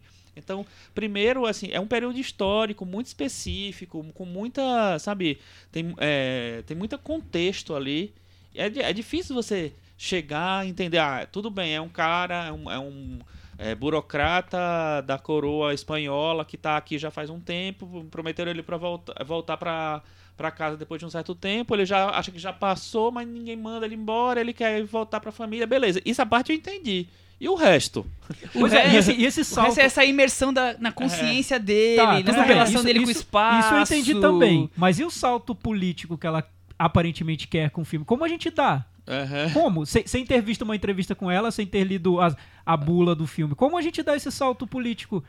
Não adianta colocar escravo, não adianta colocar índio e mostrar que é tudo uma pasmaceira, porque assim, a única coisa que eu vou entender com o filme é que é tudo uma pasmaceira. Beleza, isso eu entendi. Pra mim tá, tá ok.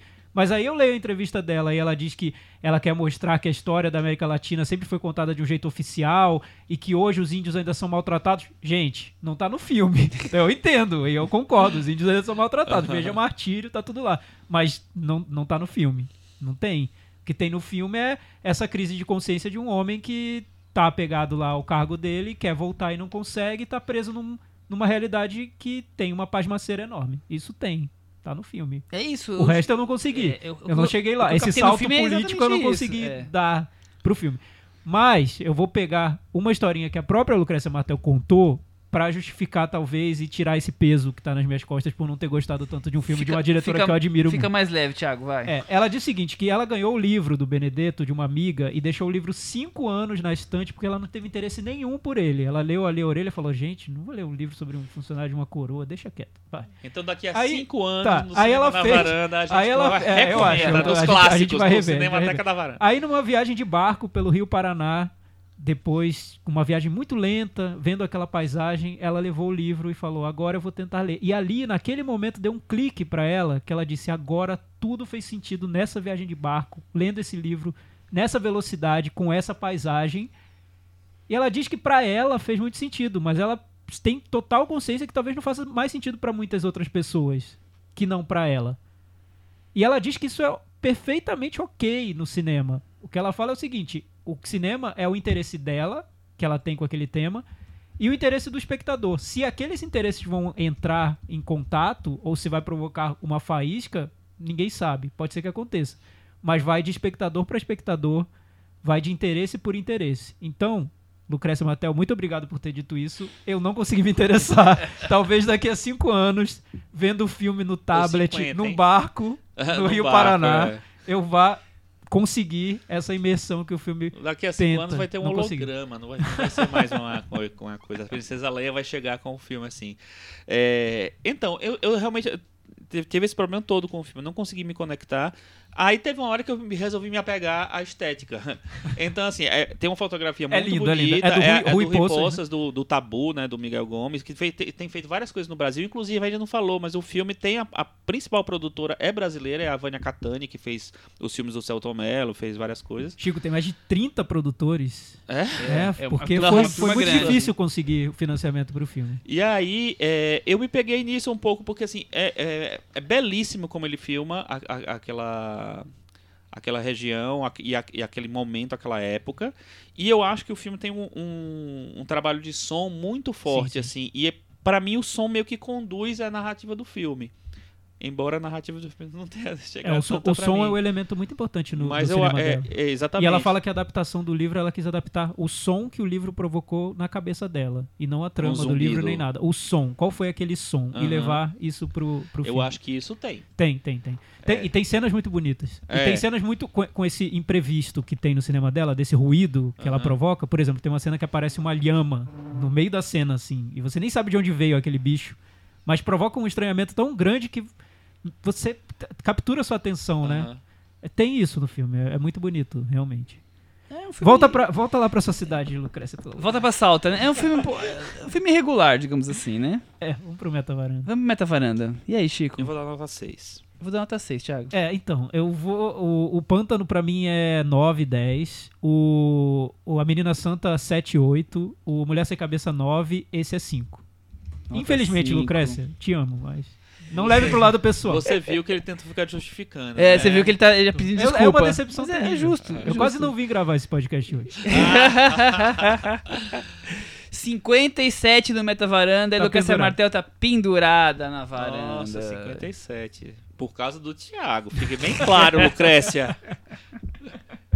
Tem que ser sincero consigo mesmo. Ela Eu- vai entender, ela entender. Ela vai entender, né? Ela vai ouvir o podcast, claro, ela tá, tá, tá sempre ouvindo, comentando. Agora, gente, a gente vai falar. Quando a- gente brinca com o Michel, Hum. né? Falando do Shaoxen. Lá A vem, gente, a, a gente fica brincando, dizendo que é o, o cineasta favorito dele. Não é. Na verdade, não é. Não, o Russell Shen é o cineasta favorito dele. É. Agora a gente vai falar Da, da a cineasta favorita, favorita dele. dele. Que é simplesmente a primeira vez que ela vem pra varanda, não é? Primeira vez que ela vem pra Primeira vez que ela varanda. vem pra varanda. Os, os filmes dela têm estreado no Brasil, os últimos? Tem, Quais tem. são os últimos? Tem, é, lembro. o último foi Bastardos. Ah, é Estrear, bastante- estreou. É, já porque já faz um tempo, né? É, verdade, também faz, fazia um acho que tempinho. qua- uns 5 anos quase, né? Por aí. E, a- Quatro anos. e ela já é uma, uma das mais cotadas pra estar em Cannes este ano, então tem filme já Ah, é uma já novo, é. né? É High High Rise, né? bem cotado, já estão falando É, aí. A gente tá filme falando de uma moça chamada pronto. Claire Denis, né? Se o Michel não fosse casado com a Cris, isso é um spoiler, né? A gente nunca falou isso. Ele seria casado com a Claire Denis. É tanto amor assim. É. E ela tá estreando um filme que tem também, é, como o, o Thiago falou no começo, é um filme diferente né, na, na, na filmografia dela. É um filme em que ela meio que quase faz um, um pouco de gênero, É talvez. quase uma né? comédia, né? É, é. se- eh, Muita gente identifica com uma comédia romântica, né? Com uma, com uma comédia. Dramática. Dramática. Comédia romântica eu achei perfeito, Chico. É Ah, isso. Mas uma Você comédia definiu. romântica, Claire Denis. Ela E é tem uma isso. comédia romântica, né? Ela tem? Sexta-feira. Ah, eu não vi. Mas não é bem comédia. É, Eu não é até, comédia. até vi uma entrevista com ela que perguntou: essa é a sua primeira comédia? Já foi a primeira pergunta. Ela ficou sem saber muito bem o que responder, ainda era em inglês, ela estava ali meio perdida. Ela falou: olha, talvez sim, mas enquanto eu filmava o filme, o nome, o título que eu usei provisório pra ele era Agonia. Então, pra ver como é a comédia, a ideia Não de é comédia, comédia, que a né? Claire Denis É. faz. Exatamente. O filme que a gente vai fazer é Deixe. Deixe a luz do sol entrar. Já que você. Eu não vou nem falar sobre Claire Denis, porque vocês já falaram que eu amo tanto assim. Vocês gostam do cinema de Claire Denis? Que filmes, que filmes ela fez representativos? Será que os varandeiros conhecem Eu os filmes eu de Claire Denis? vi todos os filmes dela. Eu vi uns, acho que uns cinco filmes dela. o, o que eu mais adoro, eu acho maravilhoso, ele impecável, é o Bom Trabalho. É um dos, inclusive é um dos. Do, talvez seja o filme dirigido por uma mulher que eu mais goste. Eu acho um, um filme fantástico, um filme que invade o um universo mas, masculino, mas é, de um jeito meio pelas bordas ali, mas é, eu acho um filme maravilhoso. Mas ela tem trabalhos muito bons, né? O Desejo e Obsessão é um trabalho muito bom, é um filme muito bom. Enfim. O Intruso. O, int o, o Intruso, é, é, o meu preferido. É. Adoro o bom trabalho também, Chico, é. concordo com você. Mas o Intruso, para mim, foi, foi um choque. Adorei o filme. Gosto muito dela. Eu acho que tem semelhanças com Lucrécia Martel. Ela também busca esse não dito, né? Esse momento que as pessoas geralmente não filmam, entre um acontecimento e outro. Ela tá querendo o, o intervalo, né? Entre uma ação e outra. Ela não tá preocupada com trama, não tá nem aí. Esse ela já, filme, as, mais duas, do que nunca. as duas dizem a mesma coisa em relação à trama, que elas não estão nem aí e elas acham que tem uma ditadura do argumento, que as pessoas querem argumento no cinema e elas dão a mínima para isso. É, a Claire Denis gosta muito de elipses, gosta de filmar em blocos. Esse filme que a gente vai falar é isso, tem blocos de situações que acontecem. Então ela pensa a estrutura do filme de uma maneira muito diferente da que se pensa de uma maneira convencional, né? É, mas por outro lado ela tá fazendo um filme que tem aspectos românticos muito importantes e o, a grande maioria dos filmes dela tinha uma questão meio até, como é que eu vou dizer assim, ofensiva, meio no, suja, né? Principalmente é, Desejo de Obsessão é. e O Intruso são filmes, mesmo Bastardos também, aquela coisa do sangue. Pétrico, do, né? É, exatamente. É. Quase filme de terror, né? O, o, o terror psicológico, assim, é. enraizado, né? É. Mesmo o Minha Terra África, que não tem essa coisa tão sexual, tão de carne, mas mesmo assim é uma, é uma questão do, do, terror psicológico dentro de casa, com possíveis pessoas minha invadindo. Você adora, né? Eu adoro minha Terra é, África. Eu não sou tão fã, engraçado. O... Eu não sou tão fã do Bom Trabalho, eu acho um, um bom filme, que mas que não me pegou, não me pegou, isso? não me pegou. aqui. O, o Minha Terra África eu, eu, acho legal também, mas não acho, acho um dos melhores. O eu Bastardos tem um... Tem, um, tem um clima muito É, o Bastardos é também. é todo, todo, todo dark, né, o filme. É. Nesse, ela falou que teve pouco tempo para filmar o, o, Deixa a Luz do Sol Entrar, então eles tiveram que pensar numa estrutura um pouco mais simples para fazer o filme. Ele é adaptado, da, o roteiro é da Christine Angot, junto com ela. Essa escritora, ela é conhecida por livros de autoficção, ela fala muito sobre a vida dela, as relações amorosas dela. Autoficção? É, ela é. se coloca na ficção. É um uhum. gênero que tá, já esteve mais em alta tá agora, bombando. recentemente, mas está ainda Uhum. Tem, tem muita, muitas, muitos escritores que vão por esse caminho. É, então são livros muito intensos sobre relações amorosas e tudo. Aí o que a, o que a Claire Denis falou é que nesse filme as palavras serão a minha locação. Então é o filme todo de palavra, de filmar o texto da, que foi escrito. E tem isso, né? O filme todo são diálogos, são conversas de personagens, né? É, acho que essa é uma grande mudança em relação aos filmes anteriores dela essa é uma mudança forte, assim, que Drástica, eu não tinha bem, visto. É, sem dúvida. Bom, o filme passou na 15 anos vezes a 2 em Cannes. É, Isabelle. Juliette Binoche. É a primeira vez que ela trabalha com a Juliette Binoche? Acho que sim. Acho que sim, né? Artista de meia idade e ainda inquieta com a frustração de seus relacionamentos amorosos, Thiago. Uma mulher movida por sua instabilidade emocional, uma apaixonada invertera, inverte, inveterada em busca de seu amor verdadeiro. Sei que você ia falar invertebrada. Não, né? É, é, eu acho que é Não, muito que simples. Tem, a gente vê bastante os ossos dela. É, é muito simples do o filme, né? Uma mulher que diz que está em busca do amor. Do grande amor. Um grande amor. É. E tá buscando, né? E, Tem... e, e tá vários homens ali é. orbitando. Passam pela vida dela, pela vida dela é. não conseguem encontrar. É, é, interessante isso porque é aquela coisa, né? É uma, uma personagem que ela busca, é, mais que um grande amor, talvez ela busque ela entenda que estar junto com alguém seja um objetivo, seja é, a, a, a, visão que ela tem de, de, de estar feliz, de estar plena, é, de estar. É uma carência que sem o amor ela é. não consegue Isso. desenvolver as outras, as outras que, questões da vida, né? A, a, eu acho, que, eu acho que é o mais interessante do filme é o seguinte, assim, essa busca que ela faz é assim, é uma busca tipo qualquer pessoa que se encaixe ali vai funcionar para ela, entendeu? Assim, o problema é que a, a, vida não funciona assim. Então, ela é, é, é muito interessante assim como ela é mais importante ou estar com alguém do que alguém, necessariamente, do que o alguém. Estar com alguém é mais importante do que o alguém. É, então é, é bem interessante como, ela, como, como você mostra. A, toda a fragilidade dela está muito exposta o filme inteiro.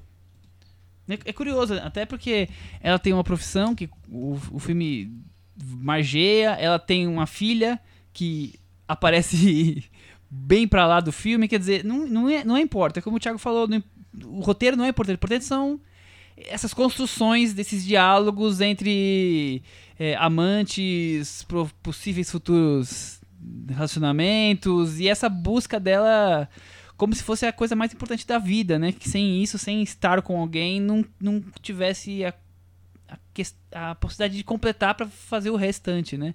O quanto isso é importante, né? Sim. Eu gosto da estrutura do filme, como ela organiza, porque é super simples, como a gente estava falando, né? Uma mulher de. Ela deve ter 50 e poucos anos, buscando o amor, é, terminou um relacionamento, tem uma filha e tá nessa fase de vamos começar. Deixa a luz do sol entrar, né? Vamos, vamos, vamos em frente. Então ela tem vários relacionamentos com homens ali que são possíveis Candidatos. candidatos a, a essa relação dela.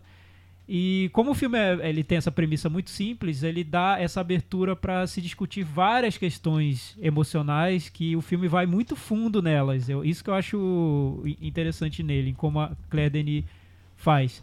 Porque num primeiro momento parece uma comédia, porque a gente vê a Juliette Binoche como a protagonista do filme, é a Juliette Binoche, então é uma mulher muito interessante, é uma mulher muito inteligente, plena, com cercada por homens idiotas, né? Falando coisas idiotas, imaturos, falando bobagem. E aquilo é muito engraçado, porque você vê, eu mesmo vi o, o comportamento masculino ali no filme bem retratado, mas de um jeito cômico, porque é feito por uma mulher, escrito por uma mulher, fotografado por uma mulher, enfim. É. cômico, mas com razão, né? Porque os homens são ridículos nos relacionamentos por vários motivos, né? Quando o homem se faz de coitado, como quando o homem diz que, nossa, eu sou uma pessoa muito deprimida com a vida, como se aquilo fosse seduzir alguém, né? Você dizer que é deprimido, Conquistar, né? Nossa, sou uma pessoa agoniada e aquilo é E, ó, super que tem, sedu- tem gente Enfim. que é seduzido por é, isso. mas hein? é engraçado. É, é ela expõe o, o, o que tem de ridículo na intimidade mesmo, né? Nessas conversas íntimas. E eu acho muito bom. Só que aí o filme dá uma virada quando ele mostra que a personagem da, Isabel, da, da Juliette Binoche também não é aquela personagem plena que Pelo parecia ser. pelo contrário, pelo né? contrário.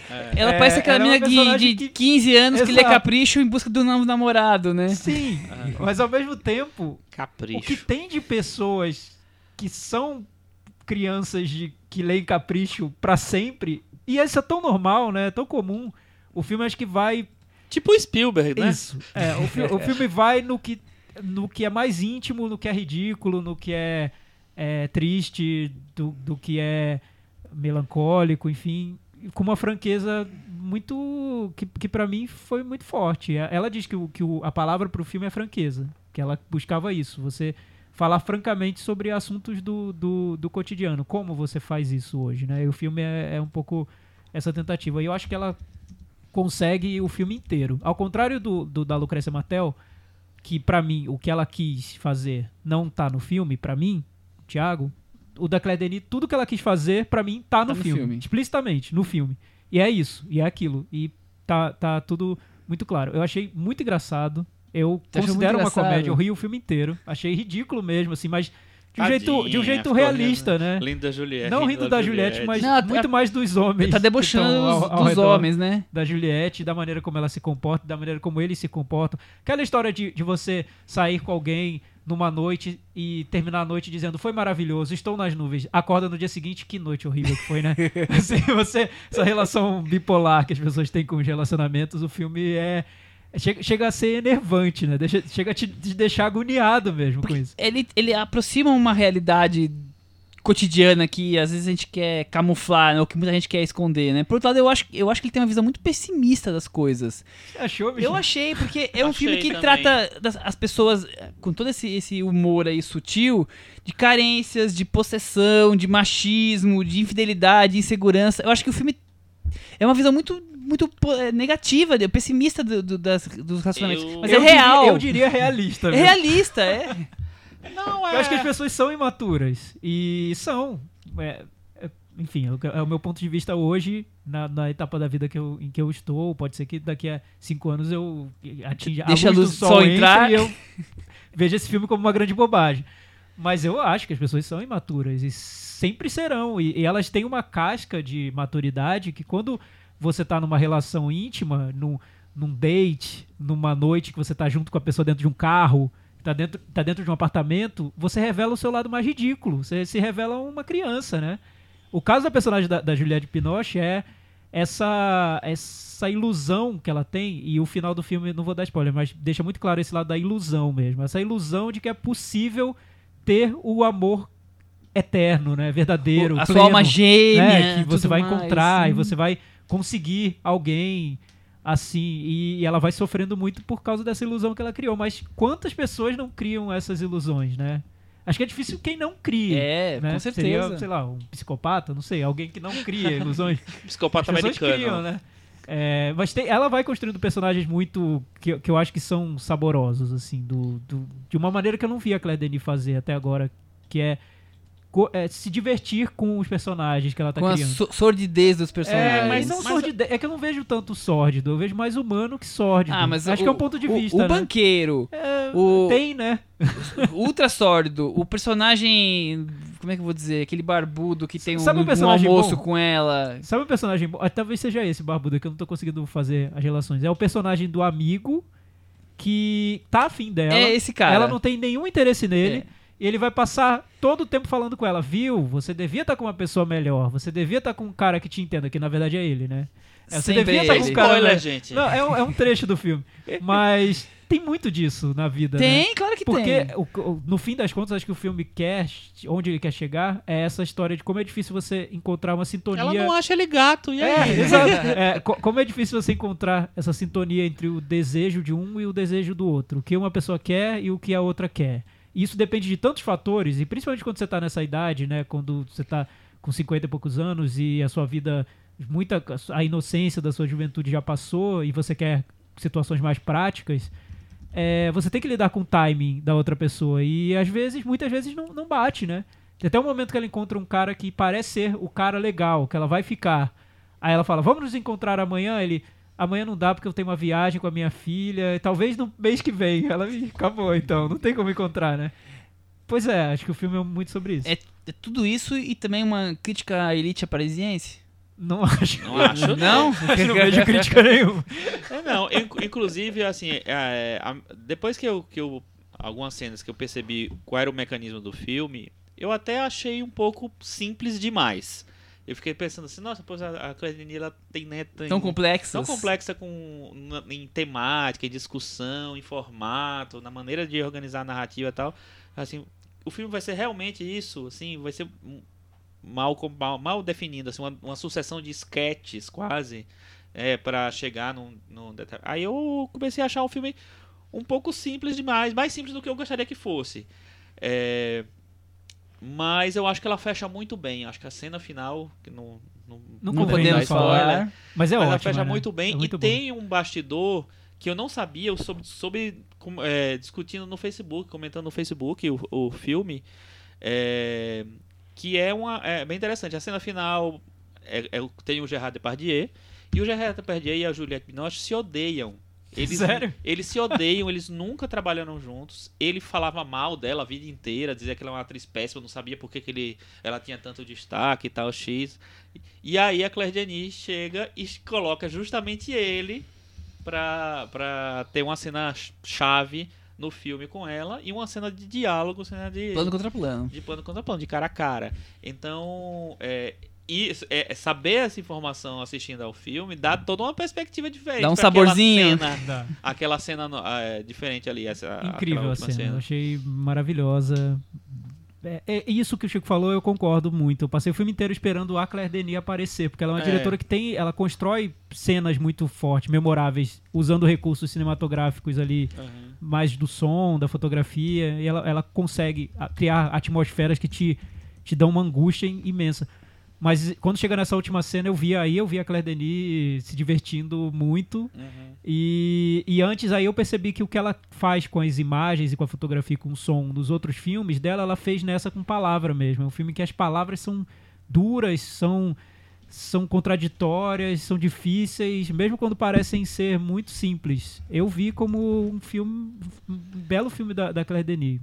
Gostei muito. E, e tem, e tem diálogos totalmente abstratos e outros totalmente claros, né? eu vi uma clareza no filme límpidos. inteiro. Eu, eu- Não, Eu por exemplo, os- achei os, diálogos do, do ator é, são. Sim, não mas é- lugar mas é- nenhum. É, é um né? personagem ao mesmo tempo ridículo, porque é um Sim. tipo, né? O ator que se acha profundo. Mas é, é tão verdadeiro e é tão engraçado ao mesmo tempo. Eu achei, pelo menos. O cara que é muito pretencioso, né? Que acha que a vida dele. É uma peça de é teatro. incrível. e aí você vê a ele. personagem da Juliette Binoche poderia simplesmente cair no conto dele. Mas não, a, a- relação dela com uma, uma mulher que já viveu muita coisa, e, esse, e por isso eu acho que o ponto de vista feminino do filme é fundamental ter sido feito por mulher, escrito por mulher. Se fosse um filme de homem, talvez a personagem feminina tivesse sido muito mais superficial. Ela vê, o, ela entende que o cara é pretencioso e ridículo, tá na cara dela, mas ela quer embarcar naquilo porque ela quer uma pessoa pra ficar com ela. Isso eu acho maravilhoso no personagem. A gente percebe o ridículo dos outros, mas ao mesmo tempo a gente quer, a gente tem nossa agenda, né? A gente tem nossa, nossas expectativas que a gente quer cumprir. Isso é, é um filme muito inteligente, eu acho. Muito bem. Algo a acrescentar ou vamos pro Meta Varanda? Meta vai andar. Vai lá, Chico. Eu vou dar 6,5. Eu também. Seis e meio? Então, eu, eu ia dar sete, mas eu acabei me empolgando muito aqui falando sobre o filme, pensando sobre o filme. 10. Vou dar oito. Acho um, um grande filme, mas é o seguinte: vocês vão se irritar, vão se irritar com a Juliette Binoche, vão se irritar com os homens ridículos. Mas eu acho que também vocês vão parar pra pensar que já viveram muitas dessas situações. Ou conhecem já conhecem muitas pessoas que viveram em situações parecidas ou que têm comportamentos É. parecidos. E O eu- comportamento humano é, uma agonia. Eu acho que esse título original do filme é muito bom. É, uma- é agonia mesmo. É a agonia do amor, de procurar alguém. Não é fácil, é difícil mesmo. E o filme tem isso. E a cena da, Eta, da música da Eta James eu acho linda. Recomendações? VaptVupt. Recomendações rapidinhas, Qual foi vai. a Meta Varanda? A gente sabe se Ah, ela caiu, se desculpa, eu, eu, eu cortei. eu É, ach- sei lá na minha cabeça foi. eu tinha lido o número já. Trabalhei com ele. 70 no Meta Ficou na Varanda. varanda. Ele ficou na no- varanda. não, olha, nós tem que chamar atenção pra isso. Nós chegamos no momento em que o Michel, ele acha que falou as coisas, entendeu? É o cinema Ele realidade pensa- virtual, é, é- o é a- Meta Varanda É realidade, realidade virtual. virtual, é isso aí. É que eu acho que eu já pensei que os nossos ouvintes já fizeram a conta automaticamente. Não precisava ter feito essa fala do número, não é isso? Não. É isso, é mais ou menos isso. Rapidinho, Chico, você viu algum filme aí que estreou essa semana? Eu vi um filme que foi uma dobra no tempo. Curiosamente, a gente falou de duas cineastas aqui. Essa é uma terceira cineasta. E, se eu não me engano, teve mais dois filmes pequenos dirigidos essa semana por, Por cineastas mulheres. mulheres. é, que é uma dobra no tempo da Ava DuVernay. Que é a diretora de Selma e... Nós e falamos cerca- alguma e- e coisa da, do- A décima terceira Décima terceira emenda.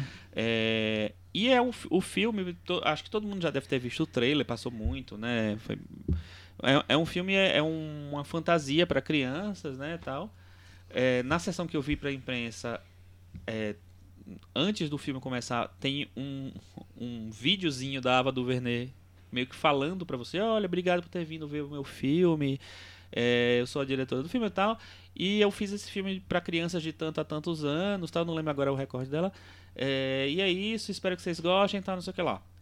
Depois de ver o filme, me pareceu que era tipo ela se ou então a Disney pedindo para ela se justificar pelo filme, porque o filme me parece completamente ingênuo para os dias de hoje.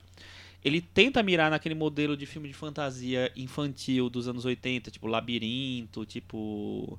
é, não tô lembrando mais nenhum A agora. história mas- sem fim? a história sem fim e tal, ele tenta, te- tenta mirar nisso, é, que é um filme que é a fantasia usada para resolver um problema pessoal do, do personagem, né? Que é uma menina, é, sei lá, dos seus 12 anos, 11 anos, 12 anos. É, uma menina linda, inclusive, é, que é, aí você vê uma assinatura da, da, da Ava DuVernay, porque ela é negra e ela é filha de, de um casal, uma, uma mulher negra e um, e um cara branco, quem faz é o Chris Pine. Então, acho que já tem uma tentativa de deixar o filme um pouco mais politizado aí, tendo, sei lá, uma mistura étnica, vamos dizer assim. E, é, e a, a- o filme todo é a, a busca dela pelo pai. Mas pra mim tem, tem um problema sério, porque a fa- fantasia acho que não funciona em nenhum momento. Acho que é, é muito tu- tudo muito tolo e tem um discurso de autoajuda enorme no filme que contamina o filme inteiro, assim, tudo tem que significar alguma coisa. Acho que o filme não, não consegue ultrapassar esse discurso e vira um grande filme de autoajuda para crianças, entendeu?